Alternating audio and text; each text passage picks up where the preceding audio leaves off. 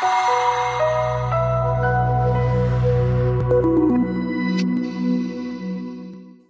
Bienvenidos a BTG Podcast, donde actualizamos información relevante acerca de los mercados a través de entrevistas a economistas, estrategas y analistas de BTG Pactual. BTG Podcast se puede compartir y está disponible desde Spotify, LinkedIn, Instagram y todas las plataformas de BTG Pactual Chile. Hoy hablamos de dólar y para eso nada mejor que contar hoy día con la presencia de Joaquín Spork. Él es jefe de productos transaccionales de BTG Pactual Chile. ¿Cómo estás, Joaquín? Un gusto saludarte.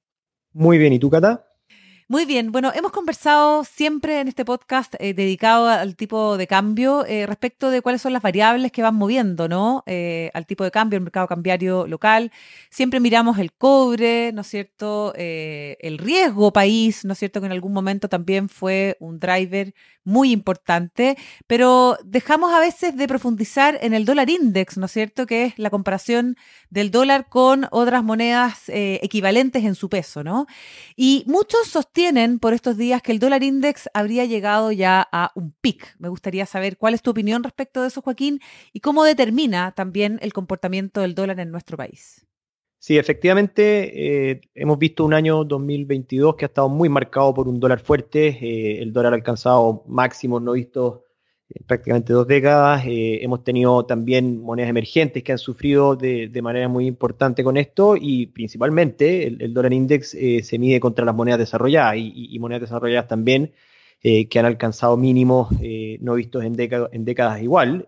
sin embargo, empezamos a ver de manera incipiente aún, creo que este ciclo no, no cambia tan rápido, pero ya empezamos a ver un punto de inflexión en el dólar a nivel global eh, efectivamente han salido muchas casas de estudios eh, acoplándose a este view. Nosotros mantenemos el mismo view. Estamos viendo que eh, con los acontecimientos más recientes hemos tenido una inflación en Estados Unidos que alcanzó su pico en junio de este año y luego de, luego de eso todos los meses se ha desacelerado hasta la fecha en su medición año contra año. También hemos visto algunos datos sectoriales en Estados Unidos que han comenzado a mostrar algunas señales más mixtas y esto comienza eh, a reflejar eh, una política monetaria que, empieza a mostrar resultados en Estados Unidos y empieza también eh, a darle espacio a la Reserva Federal para disminuir el ritmo de alzas de tasas, cosa que ayer Jerome Powell en una conferencia reafirma y probablemente ya a partir de diciembre vamos a ver un alza de 50 puntos base en la tasa en Estados Unidos versus cuatro alzas de 75 que vimos eh, durante este ciclo eh, y ya el mercado está prediciendo que la tasa terminal debería llegar levemente bajo el 5%. Todo esto eh, conversa con un dólar que ya habría alcanzado el pic. a medida que empezamos a cambiar el discurso, vemos monedas desarrolladas que se comienzan a mostrar bastante más fuerte contra el dólar. Vemos un rebote durante el mes de noviembre de más de un 6% en el yen, casi un, o más de un 4% en el, en el euro, eh, el dólar a nivel global cae un 5% durante el mes de noviembre y, esto se refleja justamente en base a estos acontecimientos que si bien vamos a seguir viendo volatilidad en el corto plazo, probablemente rebotes eh, en este cambio de tendencia, al parecer ya no es eh, el trade más obvio comprar dólares, que ha sido por lejos el trade más rentable por un lado y popular por otro durante este año 2022 y ahora ya empezamos a ver algunas fuerzas contrarias que sugieren que eh, el dólar podría seguir debilitándose a partir de, los próximos meses.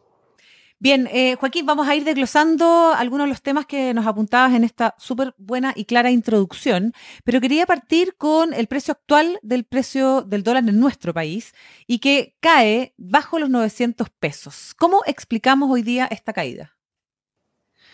Sí, eh, exactamente. Hemos visto un tipo de cambio que llega hoy día a niveles de 880 pesos, incluso 876 fue el mínimo eh, durante la jornada y, se explica por varios puntos. Eh, en primero, ya lo conversamos, ya lo repasamos, que es el dólar más débil a nivel global. El, el, peso en Chile en noviembre se fortaleció un 5%, es un muy buen rendimiento. y en línea con el resto de las monedas, pero también hay otros factores que han influenciado de manera positiva el tipo de cambio en Chile. Uno es la situación en China, Hemos visto a raíz de una serie de protestas eh, y presiones a las autoridades un avance importante hacia el relajamiento de ciertas medidas de confinamiento o restricciones por el COVID, entre eh, cuarentenas por viajes, ahora cuarentenas que se pueden hacer en el hogar y de a poco probablemente esperamos seguir viendo medidas que vayan en esa dirección, incluso las autoridades han reafirmado hoy día que nos encontramos o que se encuentran en una nueva fase del virus con una variante que empieza a ser un poco menos letal o un poco menos grave y eso, si miramos lo que ha pasado en Occidente o en los países ex China, eh, en el último año y medio. Eh, así comenzó el discurso prácticamente en todo el mundo y esperaríamos que a medida que pasen los meses en China vayamos viendo una reapertura eh, gradual, pero una reapertura o un avance en, las medidas de confinamiento y eso debiese impulsar los commodities en primera instancia. El cobre tuvo un, rendimiento extraordinario durante noviembre, que subió un 12%, hoy día continúa al alza. y también hemos visto, obviamente, que las monedas indexadas a China, nosotros tenemos una alta correlación con la economía china, se han visto muy beneficiadas de eso y eso también le ha dado un impulso adicional al peso, ha llevado a extranjeros a invertir en, nuestra moneda eh, y a locales de la misma forma y provocando la ruptura de esta zona de 900 que es muy relevante, incluso llegando ahora a 880, que era un nivel que miramos muy de cerca porque es la media móvil de 200 días, que es un soporte que ha sido muy relevante en este canal alcista. Bien, Joaquín, otro de los temas que dejamos enunciados al comienzo, ¿no? Es el discurso de Jerome Powell ayer en Washington. ¿En qué medida crees tú que afectará a la apreciación del dólar y cómo afectará esto a nuestra moneda? Sí, el discurso fue muy bien recibido por el mercado. Eh, la verdad que las miradas se centraban en, este discurso después de que ya hemos visto en las últimas semanas algunas señales más mixtas de distintos representantes de la Fed, algunos eh, bajando un poco el tono al discurso hawkish o contractivo y otros eh, que se han mantenido en este discurso. Sin embargo, era muy relevante ver mañana cuál era el, cómo enfrentaba este tema eh, el presidente de la Reserva Federal. Y finalmente el mercado encontró lo que estaba buscando. Powell eh, reafirma que las condiciones están dadas para disminuir el ritmo de alza tasa y eso termina siendo muy bien recibido por el mercado, que termina impulsando el dólar fuertemente a la baja, las bolsas fuertemente al alza, el Nasdaq sube más de un 4% después del discurso, eh, el S&P termina subiendo más de un 3% después del discurso y el peso chileno sigue beneficiándose, ¿no es cierto?, de este dólar más débil, al igual que el resto de las monedas que avanza hasta hoy. Eh, y que, ojo, después también hemos seguido viendo datos que en el margen eh, siguen favoreciendo una Reserva Federal disminuyendo el ritmo de alza de tasa. Hoy día tuvimos el, el PCI, que, que es la medida de inflación favorita de la Fed, que también muestra una desaceleración año contra año. Eh, hemos visto algunos datos sectoriales ya también que igualmente muestran una desaceleración mes contra mes. Eh, y en ese sentido estamos viendo el escenario eh, que la Reserva Federal ha determinado como necesario para disminuir el ritmo de alzas, que es justamente ver una inflación que empiece a mermar de manera tenue, al menos, y por otro lado, actividad económica que también vaya de a poco mostrando un signo de desaceleración, que obviamente es necesario para enfriar la economía y poder finalmente controlar la inflación. Bueno, a propósito de lo mismo, ¿no? Hoy tuvimos IMASEC del mes de octubre y hace un par de semanas, de viernes particularmente, conocimos el dato de déficit en cuenta corriente que cayó muy mal, ¿no? En el mercado porque fue una sorpresa por de pronto, pero después fue moderándose también con el correr de los días, ¿no? Exactamente. Bueno, una buena y una mala. El, el hoy día, eh, en ese sentido, claro, eh, sorprende, sorprende de manera positiva. El déficit de cuenta corriente sorprende de manera muy negativa. Eh, es algo muy relevante el déficit de cuenta corriente, considerando que en la publicación anterior había sido un driver muy, muy importante para los extranjeros eh, a la hora de cerrar posiciones largo en el peso, corto en el dólar. O sea, salieron a cerrar las posiciones que tenían en Chile una vez que se publicó ese dato de cuenta corriente. Eh, esto el trimestre anterior y en el último dato que conocimos hace un par de semanas que tú mencionas, ocurrió lo mismo, eh, pero duró básicamente una semana. Y finalmente terminamos viendo los efectos externos como más incidentes en el movimiento del tipo cambio a nivel global.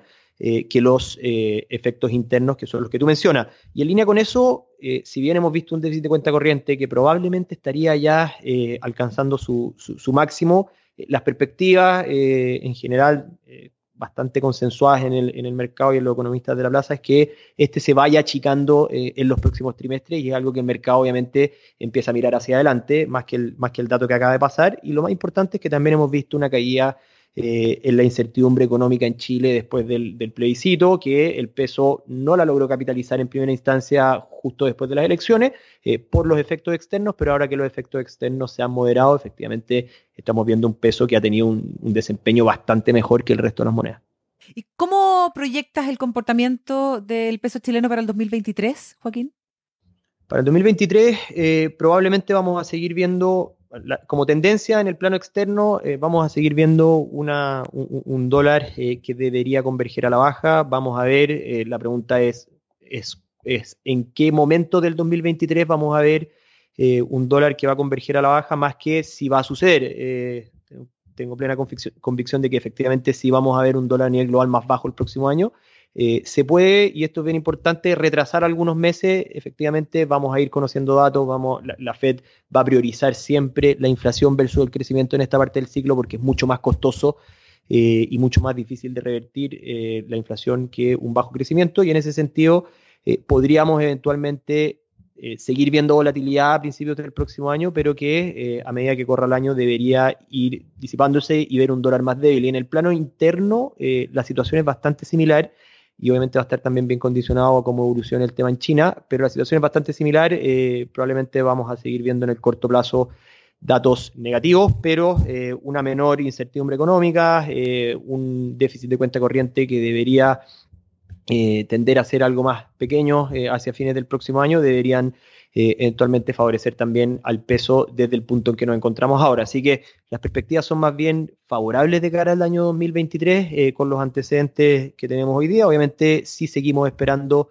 ver bastante volatilidad, pero también creemos que probablemente el año 2023 sí vamos a ver un, desempeño eh, relativo superior en las economías emergentes y sobre todo en los mercados emergentes que en los mercados desarrollados. Y esto, y un punto que no tocamos, en Chile ya estamos eh, de hecho, hoy día salió la encuesta de operadores financieros, eh, ya hemos visto la curva, la curva de tasas también empezando a apreciar bajas y, hemos visto una inflación que también comienza eh, a mostrar signos de moderación y eso obviamente da espacio para que durante el próximo año, y la discusión ahí es cuándo, las expectativas del mercado van entre marzo hacia el segundo semestre del inicio del ciclo de baja tasas, pero sin duda que va a estar dentro de ese mes en donde Chile ya va a empezar a bajar la tasa, muchas economías emergentes van a comenzar eso y probablemente también eso va a ser un driver importante para sus mercados. Así que eh, en ese sentido las perspectivas para el peso eh, en general, para la moneda emergente el próximo año son, son más bien positivas, tenemos bastante más certidumbres que las que teníamos el año pasado en esta misma fecha eh, y también estas economías se encuentran en un mejor pie desde el punto de vista de la política monetaria.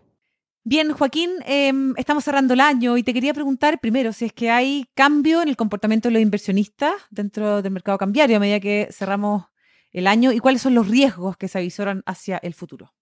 Sí, efectivamente, siempre vemos a fin de año flujos, flujos puntuales que, pueden distorsionar eh, de cierta forma el, comportamiento del, tipo cambio. De hecho, hemos visto esta semana algunos rebalanceos importantes de índice eh, que también provocaron movimientos eh, o volúmenes sobre el promedio en el, en el mercado. Hemos visto mucha liquidez durante esta semana en el mercado spot. Así que ese tipo de cosas sí las podríamos seguir viendo a, medida que nos acercamos a fin de año. Y, respecto a los riesgos, hemos hablado de cosas positivas, pero, hay otros riesgos que, enfrentamos, bueno, hay varios, pero para el próximo año que son muy importantes. Uno es la eventual desaceleración económica que podría terminar una recesión en Estados Unidos. Históricamente los ciclos contractivos eh, tienen una alta tasa eh, de, repercusión en una recesión y eso eh, obviamente podría distorsionar un poco el view más benigno para la moneda emergente. Y en el plano local tenemos un programa del Banco Central que también debería tender a finalizar hacia, hacia el principios del próximo año. de hecho, el Banco Central hoy día está renovando cerca de 9 mil millones de dólares forward de una manera diaria. y ya manifestó que hasta el 13 de enero va a mantener este plan de renovaciones, pero existe una alta incertidumbre respecto a lo que va a ser después y hemos visto una apreciación importante en el, peso. Eh, hoy día probablemente no hay mucha necesidad de mantener este, este stock de forward renovándose y eventualmente retirar e, ese flujo del mercado eh, va a tener un impacto al alza en el dólar, eh, así que en el corto plazo es un riesgo que hay que estar monitoreando bien de cerca. Y desde el punto de vista de los niveles técnicos, sin duda que, que, hemos roto varios niveles a la baja. todas las medias móviles, de hecho, en, 938, en 930, que están las medias móviles de 100 y 50 días, que debiesen ser hoy día una muy buena resistencia al alza. Eh, no estamos viendo rebotes como los que vimos anteriores, hasta 980. Eh, parece que eso ya eh, sería cosa del pasado, al menos en el corto plazo. Y, por abajo, el primer nivel y el más relevante era 880. Eh, esta era la media móvil de 200 días. En caso de romperlo, ya pensando en la tendencia para el próximo año, los niveles que hay que tener en la cabeza son niveles de 850 y 830 pesos por dólar. Perfecto, clarísimo como siempre, Joaquín Sporque, jefe de productos transaccionales de BTG Pactual Chile. Muchas gracias por haber estado con nosotros. Muchas gracias, Cata. Recuerden ustedes que BTG Podcast se puede compartir y está disponible desde Spotify, LinkedIn, Instagram y todas las plataformas de BTG Pactual Chile. Hasta pronto.